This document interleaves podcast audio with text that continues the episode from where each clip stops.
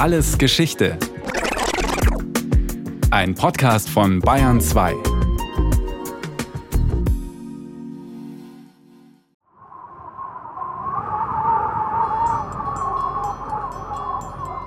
Der Norden. Endlose Weiten. Natur, so weit das Auge reicht. Die Wildnis ruft. Mit ihr der Wolf. Das Abenteuer. Und drinnen im Holzhaus lockt der gemütliche Sessel am Kamin. Der Norden. Ja, der Norden. Eine Sehnsucht wird wach. Doch wonach eigentlich genau? Was ist das denn, der Norden? Nord, das ist natürlich erst einmal eine Himmelsrichtung. Die indoeuropäische Wurzel dieses Wortes bedeutet nichts anderes als links von der aufgehenden Sonne. Die Sonne bringt das Licht aus Osten. Dort geht sie auf. Und dort sahen die Menschen anfänglich den Ursprung der Dinge. Sie orientierten sich. Die Orientierung ist nichts anderes als die Ausrichtung nach Osten. Lange war der Osten die Himmelsrichtung, nach der man schaute.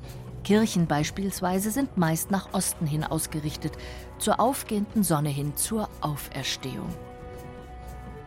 Letztlich ist eine Himmelsrichtung immer relativ. Wo wir selbst sind, das betrachten wir als geografische Mitte, den Nabel der Welt. Wenn wir also nach Norden schauen, dann kommt es dabei ganz auf unseren Standpunkt an. Und so wanderte der Norden, je nach Auge des Betrachters, im Laufe der Jahrhunderte, sowohl geografisch als auch von der Vorstellung her, die sich die Menschen davon machten. Und je mehr Menschen sich damit befassten, desto mehr Eigenschaften bekam er angedichtet. Man könnte sagen, wir haben uns den Norden zurecht erfunden. Könnte es sein, dass es den Norden gar nicht gibt? Diese Frage stellte der Skandinavist Bernd Henningsen 1993 in seiner Vorlesung mit dem Titel Der Norden, eine Erfindung. In letzter Zeit hat sich ein ganzer Wissenschaftszweig damit befasst, wie wir Bilder und Vorstellungen vom Norden, ebenso wie von anderen Regionen, erschaffen haben, die irgendwann als allgemeingültig empfunden wurden.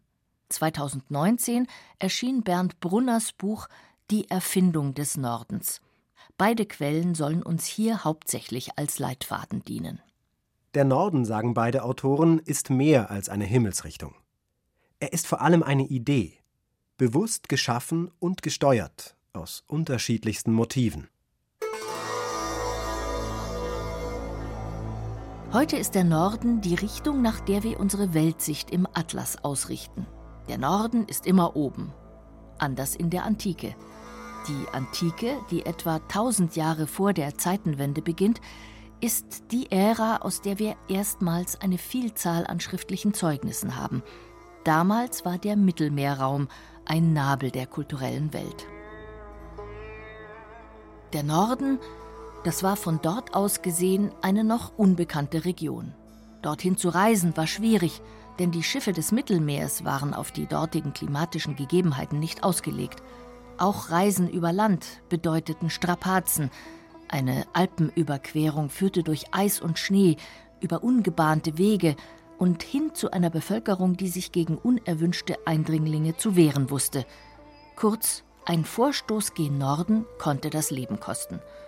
Aber so ein weißer Fleck auf der Landkarte hat auch etwas Angenehmes. Er lädt ein, alles dorthin zu verorten, was man nicht so genau kennt.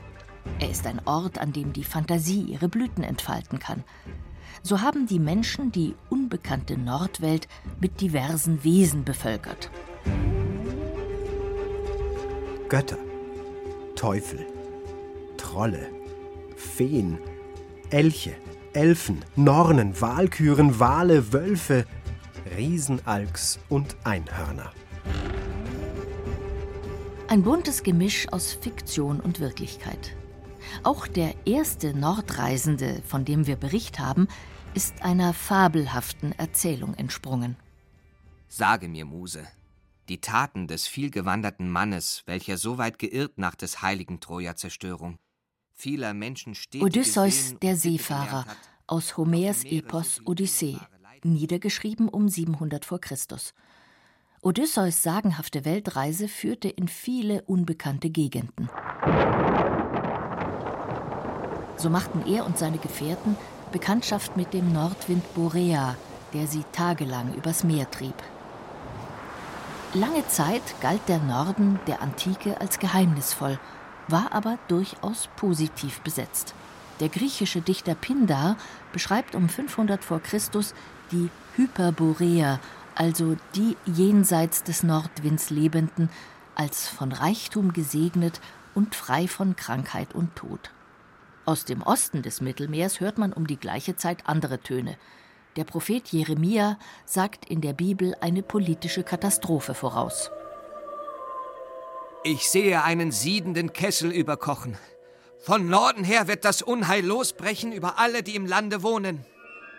Das sollte sich sehr viel später bewahrheiten, wie wir noch hören werden. Dann fährt endlich einer wirklich hin. Der griechische Geograph Pytheas von Massilia bricht um 325 v. Chr. in die nördlichen Regionen Europas auf. Er bringt eine ganz besondere Entdeckung mit. Ultima Thule, das nördlichste Land der Erde. Und das Ende der Welt, wie man damals dachte. Es befindet sich laut Pytheas sechs Tagereisen nördlich von Britannien. Leider bringt Pytheas auch schlechte Nachrichten. Er erlebt nicht lange helle Tage, sondern Kälte, Dunkelheit, Einsamkeit. Sein Bericht bringt eine Wende in die Diskussion über den Norden. Das positive Bild bekommt Risse. Der römische Historiker Tacitus macht es noch schlimmer. In seiner Abhandlung Germania, denn auch Germanien gehört für ihn zum Norden, wirft er um 100 nach Christus Gerüchte und Wertungen großzügig durcheinander für seine düsteren Darstellungen. Leider nimmt man seine Schriften ernst, und sein Bild von den Nordeuropäern bleibt über Jahrhunderte, nein, Jahrtausende in den Köpfen, ein Potpourri von Klischees. Eine Besonderheit des geografischen Nordens ist das allgegenwärtige Meer. Für die Nordländer ist es kein trennendes Element, eher ein verbindendes, Sie entwickelten früh gute Schiffe und eine funktionierende Seefahrt, und so konnten sie andere Länder entdecken und Handelsbündnisse schließen. Die berühmtesten und berüchtigsten Nordländer der Zeit zwischen 800 und 1100 nach Christus waren wohl die Wikinger. Mit ihren Schiffen kamen sie schon um die erste Jahrtausendwende bis über den Atlantik.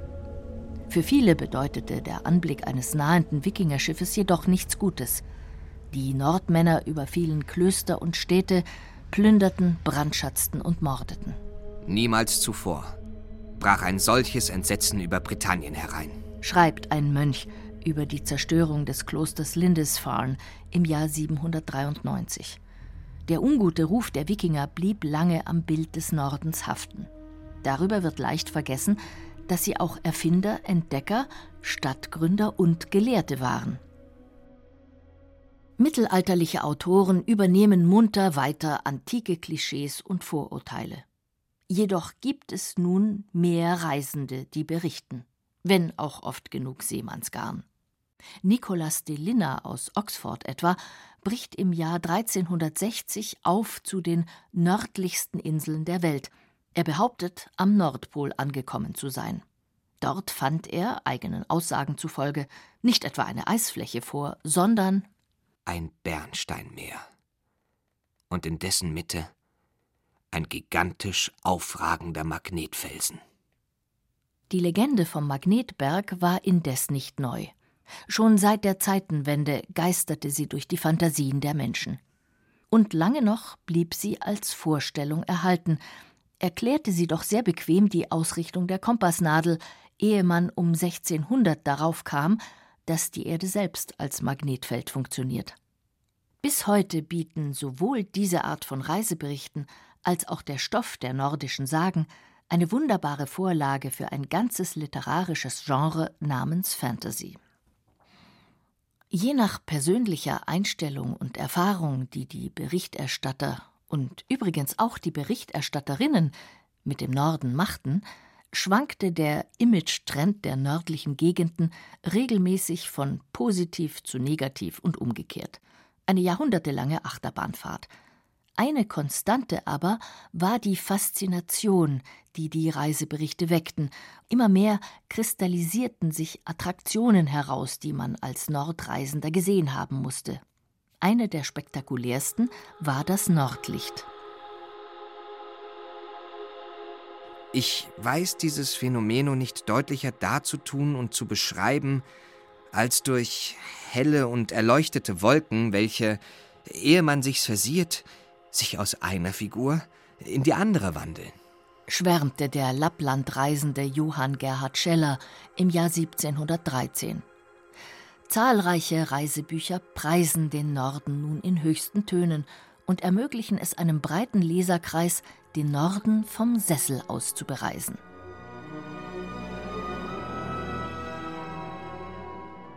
Doch die Leser mögen sich bald nicht mehr mit dem Sessel begnügen. Angeregt durch die Lektüre wollen sie selbst auf Nordreise gehen. Das ist die Geburtsstunde des Nordtourismus. Anfangs ist Skandinavien das beliebteste Reiseziel, denn eine Fahrt dorthin ist am wenigsten mühsam. Ab 1850 bereits werden Schiffsverbindungen und Eisenbahnstrecken eingerichtet. Reiseführer ebnen den Weg. Die Folge? Die Reisenden suchen den Norden wegen seiner angeblichen Weite, Ruhe und Menschenleere auf, nur um dort wieder auf andere Touristen zu stoßen. Je weiter die Erschließungen fortschritten, desto weiter nach Norden rückte der Sehnsuchtsort der Abenteurer. Nachdem das Nordkap abgefeiert war, lockte die Arktis, eine regelrechte Arctic Mania brach aus. Für die Breiten jenseits des Polarkreises benötigte man allerdings mehr als einen Reisekoffer. Man brauchte Wagemut und Spezialgerät. Der Anblick dieses fürchterlichen Eismeers, mit all seinen glimmernden, spiegelglatten Klippen, mit seinen unabsehbaren Spalten und Schlünden, die Aussicht rundumher, soweit das Auge ins Land hineinreichen kann, in die erstarrte, erstorbene Natur, wo kein lebendes Wesen, kein Vogel, kein Insekt, kein Wurm sichtbar ist.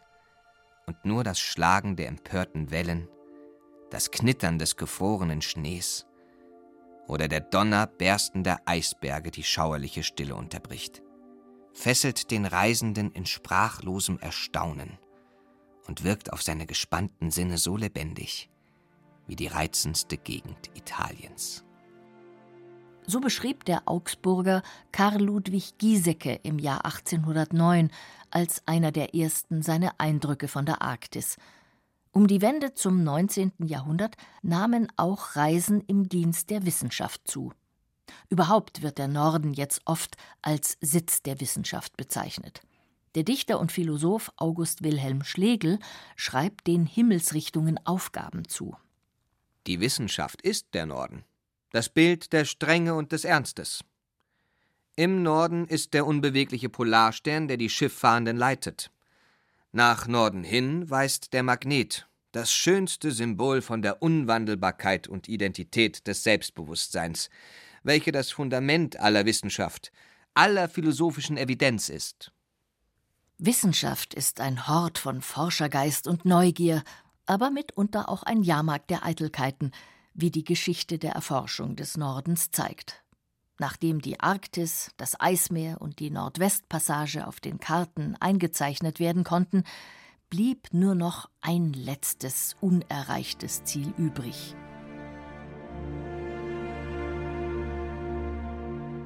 Der Nordpol. Der Nordpol ist der Inbegriff des Nordens. Dieser selbstzufriedene Punkt von dem aus überall Süden ist und überall Gemeinheit, ein freudloser Fleck, seit er mit menschlichen Dingen in Berührung kam, ein Ersatz für das verlorene Paradies, die große Wurst, nach der auf dem irdischen Jahrmarkt der Wissenschaft alle Schlittenhunde hetzten, höhnte der zeitgenössische Satiriker Karl Kraus. Eine regelrechte Jagd begann. Wer würde der Erste sein, der den Pol erreicht? Diese Jagd forderte viele Opfer. Die meisten von ihnen starben aus Unkenntnis oder aus Hochmut. Die Expeditionsleiter aus den mittleren Breiten scheiterten an den klimatischen Verhältnissen, doch das hätte in vielen Fällen nicht sein müssen, denn sie hätten ohne weiteres jene Menschen um Rat fragen können, die dort lebten, die Inuit. Da man diese aber als minderwertig einstufte, riskierte man lieber Scheitern und Tod, ehe man die ortskundigen Einwohner nach ihrem Expertenwissen fragte. Leider müssen wir hier nun ein düsteres Kapitel aufschlagen, denn zur Erfindung des Nordens gehört auch die Erfindung des sogenannten nordischen Menschen, ein Konzept, das viel Leid über den Globus brachte. Es begann wie so oft relativ harmlos, nämlich mit Spekulationen, ob nicht das Klima einen Einfluss auf den Charakter der Menschen haben könnte. Warum stieß diese alte Theorie gerade zu der Zeit auf Interesse? Kurz gesagt aus politischen Gründen. Seit der Französischen Revolution im Jahr 1789 gerät das alte Feudalsystem mit der Oberherrschaft des Adels ins Wanken.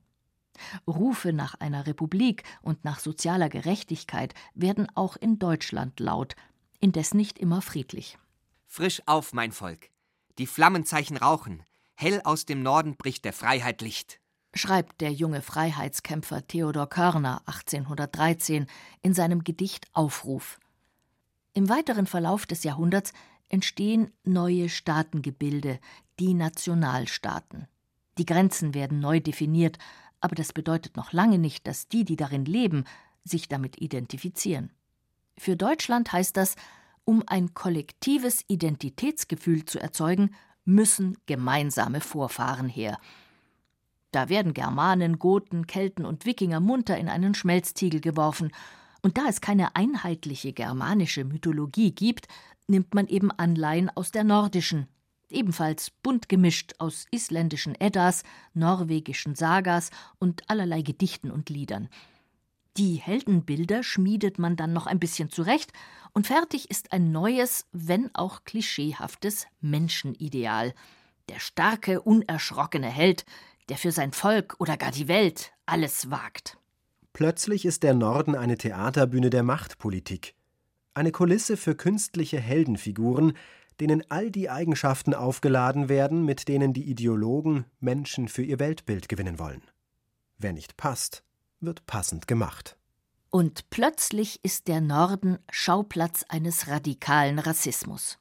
Friedrich Karl Günther veröffentlicht 1922 seine Rassenkunde des deutschen Volkes, um der heldischen Gesinnung des nordischen Blutes zu huldigen.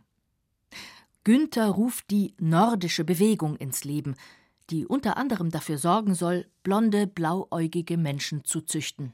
Dabei sind, wohlgemerkt, im Norden nur wenige Menschen wirklich blond und blauäugig. Den Gipfel der Absurdität erreichte die Ideologie eines erfundenen Nordbildes zweifellos unter dem Nationalsozialismus. Heinrich Himmler, Reichskommissar für die Festigung deutschen Volkstums, erteilte in den 30er Jahren einen Auftrag an die Wissenschaft, Beweise zu bringen, dass die Römer und ihre verwandten Völker als ein Wanderzug aus dem Norden aus unseren Ostseegebieten gekommen sind. Wahrheit und Realität spielen dabei überhaupt keine Rolle mehr.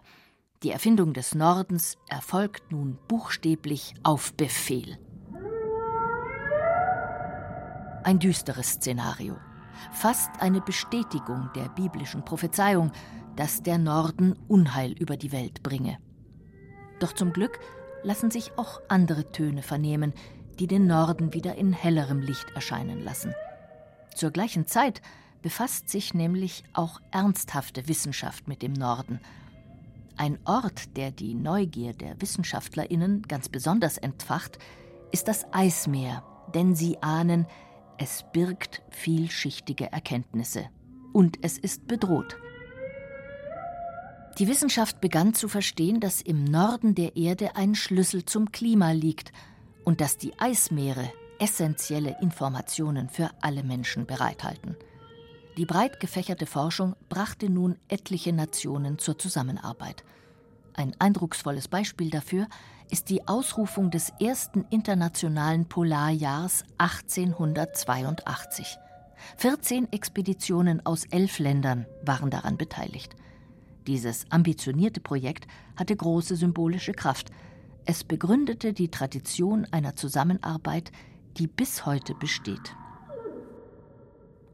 Im Jahr 2020 zeigt die große internationale Mosaikexpedition in dem sich das Forschungsschiff Polarstern mit Forscherinnen und Forschern aus 20 Ländern ein Jahr im Eismeer treiben ließ, wie wichtig die klimatischen Bedingungen des nördlichen Eismeers für das Wohlergehen der Welt sind. Der Norden steht auch heute weiterhin hoch im Kurs. Diesmal aber aus anderen Motiven. Nach dem Zweiten Weltkrieg und seinen Verheerungen suchten die Menschen andere Leitbilder etwa das Sozialsystem der skandinavischen Wohlfahrtsstaaten, die allerdings ebenfalls wieder idealisiert werden. Der Norden ist, zumindest in den Köpfen der Menschen, der Ort, an dem sich noch eine heile Welt inszenieren lässt, der Sehnsuchtsort, an dem man sich in der Fantasie das Leben gemütlich einrichtet. Fantasy-Literatur, Filme und Computerspiele bedienen sich aus der Nordlandschaft und ihren Sagengestalten. Klischees allesamt, aber die sind schon immer das Fundament für Emotionen. Hurtigruten, Hügge und Ikea, North Face, Pippi Langstrumpf, Bullabü und Krimis, Üstad, Lindström, Game of Thrones und Helga. Was also ist der Norden? Der Norden ist vor allem ein Image und das ist immer im Wandel. So schwankte das Bild über die Jahrhunderte zwischen positiv und negativ, je nachdem, wer gerade Trends setzte und wer sie instrumentalisierte. Manchmal ist er aber auch ein Gefühl, das nicht inhaltlich begründet sein muss. So wie es Menschen gibt, die lieber ans Meer fahren als in die Berge. Der Norden an sich ist neutral. Die Moden machen wir.